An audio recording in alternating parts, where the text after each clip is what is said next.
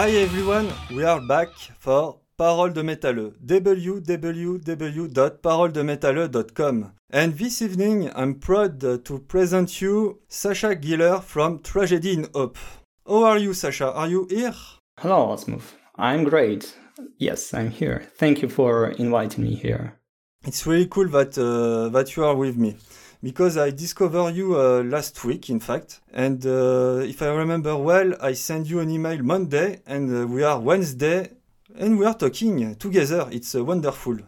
Yeah, that's that just that goes uh, really fast nowadays. Are you ready for uh, some question now? Yeah, sure. Ask me whatever you you want to. How old are you, Sasha? Uh, for now, I'm 25 years old. Okay, so you're pretty young and you are playing uh, a lot of instruments. That's uh, that's true. Well, not so many, just some, uh, just guitars and a little bit of piano. But my piano skills are just really basics. Uh, you know, I um, most of all I play guitars and some vocals. So, what is your uh, music uh, background? Oh well, where should I start? Well, uh, From the beginning? Oh, well, I started playing guitar when I was, uh, well, I guess I was 13 years old uh, when I got my first guitar, and then I just practiced a lot. Uh, I was playing some songs like I started with Metallica, and then it just uh, it was getting more more heavier and heavier so as a result, I um, ended up with playing black metal right now. It's been it's been 12 years already. Yeah. How do you find your interest in black metal? Enfin, generally, we uh, listen heavy, Metallica, and not black metal. Uh... Well, yeah, as I said, it just uh, it was getting heavier and heavier after Metallica. I was uh, I was introduced to some Bullet for My Valentine, and then just to Dying, and then um, some friend of mine introduced me to Immortal, Gorgoroth, and I really dug this stuff. Uh, it was something new for me, something uh, unexplored. It was dark and heavy, and I really liked it. So, and uh, then I um, I just found out uh, such bands as Dimmu Borgir, Cradle of Filth, and uh, after some time, Carach Angren. Yeah, and I I really like them. So so yeah, that's that's how. how ah, this is generally the story of uh, all uh, black metalhead, in fact. Yeah. Yeah, it just it's it's really basic actually. Nothing, yeah, nothing fascinating. What is the story behind Tragedy in Hope and why a band alone?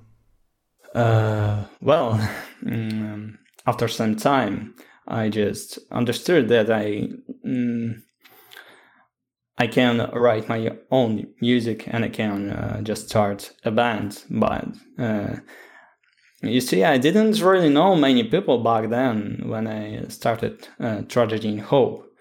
I just I was alone and I I could play guitar. I uh, actually I, I played in some bands before. Uh, these are these weren't big bands; they just cover bands which uh, covered some Children of Bodom, you know, in Flames, and we were just playing and jamming together. But um, after some time, I'm uh, I parted with them. I just I quit and uh, a tragedy in hope. Uh, why am I alone?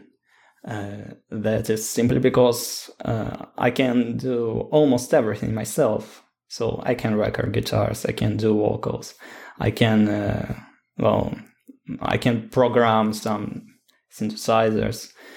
Uh, the only one thing I can do is playing drums. So I um, work with a drummer in this field. Yeah, that's how it is. You are a composer of your music, songwriting. Yeah, and what ab- what about your uh, your album covers because uh, when uh, we saw your first uh, demo and the drawing, in fact, and uh, it's it's pretty cool. It's not. Uh, are you the author of uh, this art? Mm, no, you see, this art made a friend of mine, Masha. we both studied in the same university, in the same group, and I, I saw her her drawings uh, on the Instagram account. And I just uh, one day came up came out to her and said, "Hey Masha, uh, would you like to to draw something for me?" And she was like, "Yeah, okay, I can." So uh, that's we uh, that's how we came up to this art. I just told some ideas. Uh, I told some ideas for the last delight and the celebration of despair and some really rough stuff, and uh, Masha just um, drew them, you know, uh, everything everything herself. I just I didn't say how how how exactly should should it be. She she did it herself, and uh, as for as for the celebration of despair and woe cover, uh, actually it was uh, really really metamodernistic stuff to do. I don't know if um, if many people got it. I don't think so, but it was just something uh, funny and sad to do in the same time. You know what I mean? Do you know what I mean?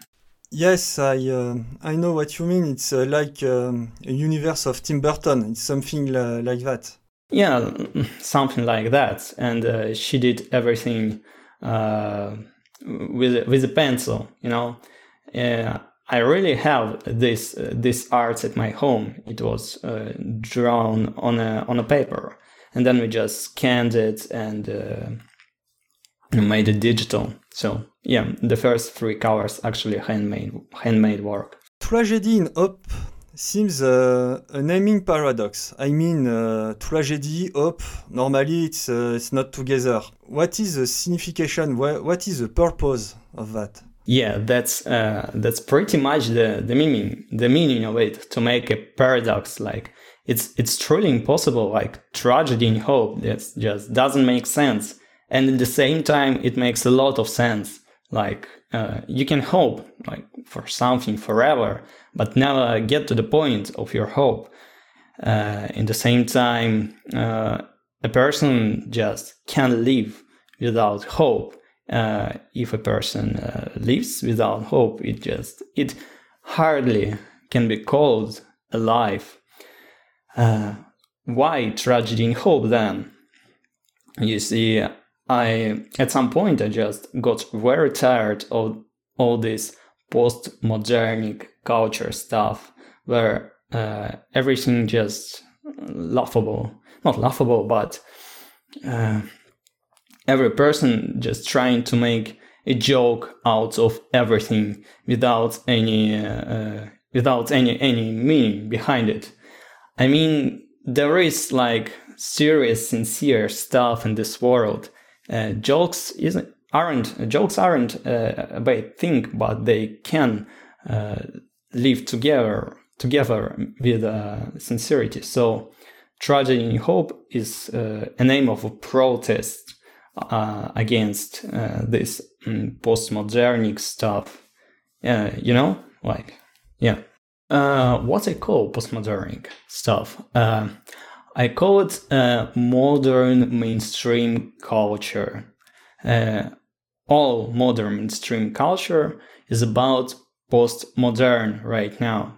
Uh, you see, they just take ideas from the past and just remake them again and again. We, we can see a lot of movies, a lot of games, uh, even books. Mm, people in the past, they, they were trying to, to reach some point of mm, of development. They're just trying to go forward and forward. At some point, they understood they they they just stuck. Just they just stuck in it, and uh, like past generations, like millennials and so on, uh, started to uh, make make a joke uh, out of everything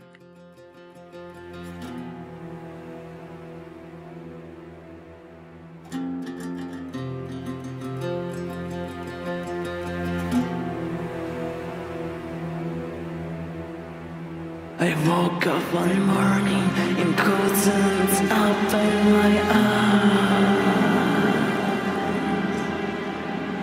But for some reason my sight wasn't gone.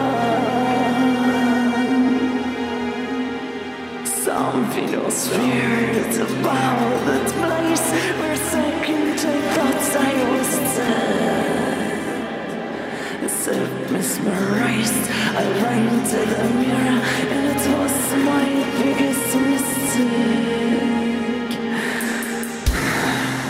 After all, it doesn't matter at all, cause we think it was inevitable. But the rainbow comes only after you storm, shining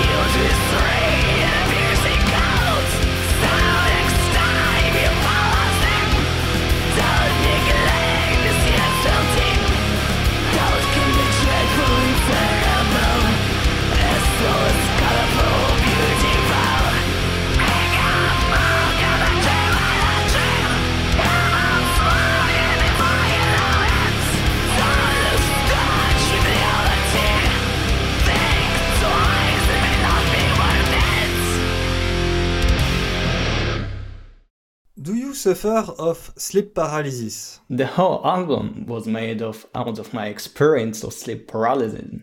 Of sleep paralysis, uh, there was time in my life when I just every morning, like maybe not every morning, but every three four days I suffer from sleep paralysis, and I just and I just got so uh, so used to it that I just uh, mm, decided, well, why not make make an album out of it? So yeah, I suffered from sleep paralysis for some time in the past. Sometimes uh, in metal, sleep paralysis uh, is uh, also linked to abduction with UFOs. Uh, you are uh, far away from uh, that? UFOs.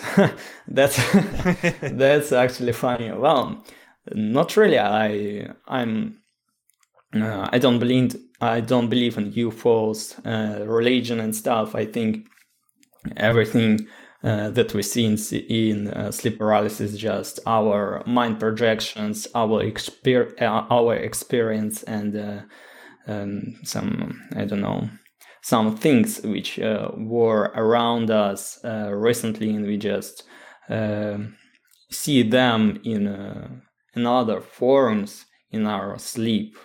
Yeah, actually, the whole album is a metaphor. Is a metaphor, you know yeah. as a metaphor on uh, on I mean the last probably three or two years where I uh, where I was really depressed like really there there was no future i had no money i still don't have like a lot of money but it's much better now um, and so uh, i thought uh, i can uh, describe my struggle about it about how i quit uh, I was trying to quit um, this depression state through uh, sleep paralysis. So uh, the main character just uh, sleep paralyzed and uh, goes um, through all these uh, nightmares through the songs, like uh, the celebration of despair for the first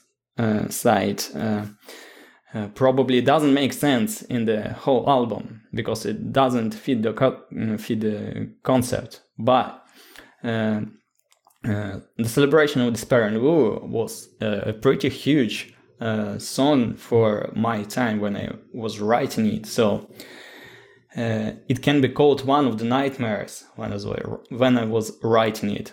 So in the in the final song sleep paralysis uh, the main character it, appear, it appears to be that uh, the main character was a monster of sleep paralysis all this time the whole album.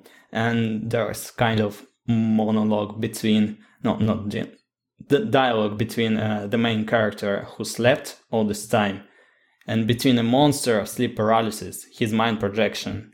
So and they they say like um, this monster sleep paralysis is saying like if you take me as i am then uh, i will go with you to the very to the very to the very end not arguing but hand in hand which means if uh, if you take yourself as you are, you can you can do whatever you want. You can reach whatever you can.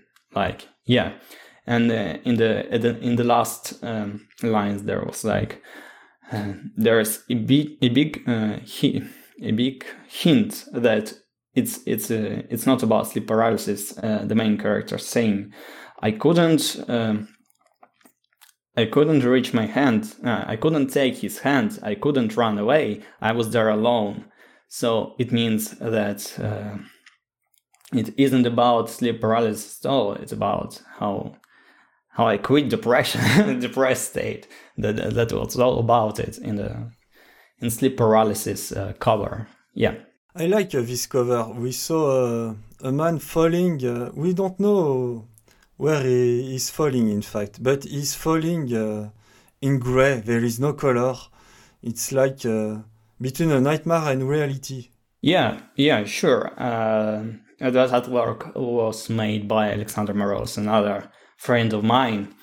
Uh, it was actually his idea to do so. Just a man uh, falling down on the on the bed and some hands trying to reach him. Actually, um, there is a city under under the main character, and this is Saint Petersburg. It's actually streets of Saint Petersburg. Uh, Alexander Maros tried to uh, try to just draw them, just to um, just to mention that uh, this album was made here. Yeah. Is it a depressive city, Saint Petersburg? Well, I mean, it depends. It mm, it oh, it depends. It just it depends on where you where, where you go, where you walk. Like, uh, what do you feel? For now, it's it's okay. It's a good city. Yeah. I saw something uh, really interesting on your uh, Facebook. A quotation. If the culture of new sincerity sounds like black metal, it would sound like tragedy in hope. Yeah, explain me. Yeah, that's true. Actually, a lot of people ask me, "What is this? are you are you mad? What are you what are you writing?" Well, the explanation is quite simple. Did you mention that Tragedy in Hope doesn't really sound like black metal? It, it's it's more like black metalish sound. Did you mention it? No, um, I will explain. I listen a lot of black metal, and uh, when I listen uh, Tragedy in Hope, in fact, it sounds refreshing to be uh, to be in the movement of Cradle of Filth. You are young, it sounds young, but it sounds uh, very uh, very truth and very uh, very powerful like uh, comes from your stomach in fact. You see it's uh, generally we listen black metal uh, from raw black metal and another band make uh, more uh, devil black metal nah, nah, nah, i'm satanic exactly. But you are near Cradle of and it's really refreshing to listen music near Cradle of so it's uh, fucking good that uh, you find uh, your style near like that I don't know if it is uh, your question, but uh, yes, I feel like that uh, for Tragedy in Hope. Yeah, kind of. It kind of was my question. So uh, it uh, Tragedy in Hope it's is more like a black metalish band band project. it it isn't uh, like the true black metal, like in Nor- Norwegian black metal, not the post black metal stuff, which uh, which lots of guys are making like uh, right now. Uh, so, what did I want to say with uh, a culture of new sincerity? Uh, you see, as I said, tragedy in hope is a is a quite a paradoxical name for for for a band. So, uh, the whole the whole metamodernistic idea of tragedy in hope is uh, is feed this phrase. If the culture of new sincerity was black metal, it was tragedy in hope I don't uh, I don't think about uh, like this satanic shit. I don't uh, think about um, fairy tales about some I don't know, mm, just fairy tales. I speak about things which which are, are around me, which uh, I uh, which I um, feel in, inside me. So. Uh, and I try to do it as sincere as, po- as possible but in the cover of black metal. Yes, I saw deeply in me uh, that you that you say, but uh, your production it's uh, yeah very uh, black metalish. You scream a lot uh, with uh, raw voice. You but you take a lot of intonation, a lot of search with your vocals. In fact, it's pretty interesting. Yes, it's really refreshing to discover a band like that. So thank you. You You save a few of my day with your album. It's cool, guy. uh, you're always welcome. Thank you very much. I'm glad you, you, you liked it. Yeah, yeah, yeah. And uh, I listen a lot of albums. Generally, I listen one album and uh, throw away because it's not interesting. But that's the problem for me in black metal. I listen a lot, a lot of black, uh, black death metal, and uh, there is maybe a 10, 10 or 20 percent very interesting uh, for me.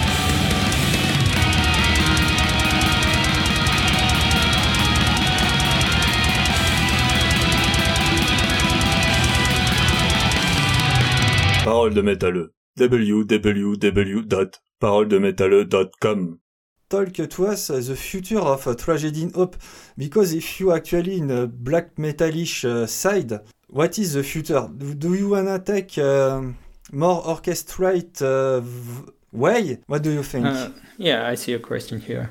So, uh, as for the future sound, I think uh, there will be like less this orchestral stuff. You see, all this orchestric uh, sound which you uh, heard in the album, like it was in the uh, winter wedding ceremony or the celebration of the Spirit Wool. These songs are actually pretty old. I wrote them like four or five years ago. Yeah, and uh, after this time, my taste um, uh, have, has changed drastically. Uh, I'm writing something right now, and um, you know, it will be. I think it will be a more guitar sound, but still, it will sound like Tragedy in Hope. There will be some orchestral, um, more synthesizing stuff here and there, but not like on this album. Yeah. My preferred part it's the cover of album. Yeah. So you have the right to say it's shit, it's a pretty cool album, or no, no, it's not for me. But if you you can talk about everything about uh, this album or uh, some reminds, uh, what you want, okay? Okay. I show this album to another band, Nordigast, recently. What do you think of that? well, so uh, what's that? That is Nightwish. yes, Wishmaster, and it's my Wishmaster signed by uh, by the singer Tarja. Yeah, I have the sign of Tarja. Uh, looks great. That, Yeah. That's a great album. I don't really dig uh, Nightwish, but I uh, they're great. I think they're, they're great. And Wishmaster, uh, like one of the best their albums I, I've heard so far. Well, maybe uh, like newer fans can can argue with me, but I, I'm not like a true fan of Nightwish, so Wishmaster is my choice. Who will goes on with uh, the the another cover I send you? Yeah, with the principle of evil made flesh from Cradle of Filth. What do you think Uh, about the album or about the cover? about the the both? Well, uh, the cover is uh, is really 19s, uh, like it's, uh, very vampiric. Well, I think it was quite edgy uh, back in, in that time, and it seems like they really keep uh, their um, um, their heritage with their newer covers. Well, yeah, that was that was a great cover, I guess uh, back in uh, 1994. As for the music, well, I guess it's like the principal right to the Midian. Yeah, that's my favorite era of Cradle. Yeah, and the principles is a great album. Yeah. With uh, Midian, uh, you said it's uh, it's a later Midian. Yeah, it's a 2000s album, but I still dig it. It's a great album. Actually, I um, th- Thornography as well, but mm, but I don't really like their 2003 album and uh, Nymphetamine. They they just they, they don't feel. I don't feel them. I don't feel the vibe. I don't get it. So I was very surprised because uh, their uh, two last albums, Cryptoriana, if I remember well, and the other I don't remind, were fucking good. Yeah, I, uh, yeah, they I, were great. I agree with you. Uh, Thornography, yeah, yeah, yeah, it's an album. But the, the last two one, yeah, you must listen it. Yeah, I, I believe listen to believe it. me, believe me. Yeah, I, I listen to it. Yeah, they are great, and they, and they're great beyond words. Last one cover. Yeah, it's uh, from St. Petersburg too. And I listened this afternoon and I say, what the fuck? So I send a mail to Tardigrade Inferno. I wanna talk with them now. So what do you think yeah, they're great. Actually, I'm a huge fan of them. Uh, it's a it's a local band. It's from Saint Petersburg, and they're playing this dark cabaret stuff. Well, and uh, actually, uh, I'm their like old fan. They had a band before Tardigrade Inferno, uh, which which which goes like uh, Caesars or the Zodiac in, in English. And uh, when I discovered that they continued with Tardigrade Inferno, I was completely blown away. Uh, I I really hope they uh, will get bigger eventually and uh, like will be uh, this this this big artist. Well, yeah, they they are great. Do you wanna play with uh, Tardigrade Inferno? I think we are we are we are, we are playing in two different styles, so we just oh, they are great, but our styles just don't fit together. It it just uh, seems to me right now. Well, maybe in, in future it will change, but for now it it just uh, yeah uh, it just this way. Okay, and we will uh, finish with uh, a very old album. I'm sorry, I'm uh, from 80s guys. Huh? So what is it? what is it? Yeah. I see it for the first time in my life. I've never seen it before. Really? Ah, bah alors, so I will say you. It's Queen. Queen with Freddie oh, Mercury. Oh, is it Queen? How? yes, it's well, damn me, damn me. News of the world. Yeah, but uh, the cover is a robot uh, with blood on his hand and uh, some uh, some corpse. Well, Queen is also great. I like Queen. I like some of them stuff of their stuff, like Bohemian Bohemian Rhapsody or like we're the champions and so on. yeah, no, they're, they're great. I like them. So, do you have uh, something to add, uh, Sasha? Stay metal and uh, give it a try to to my new album. It just it came out recently, just a few days ago. So uh, thank you for the for inviting me and uh, stay tuned. Yes, thank you. I'm uh, very glad to to meet you this evening. See you, Sasha. Bye. See you. Bye.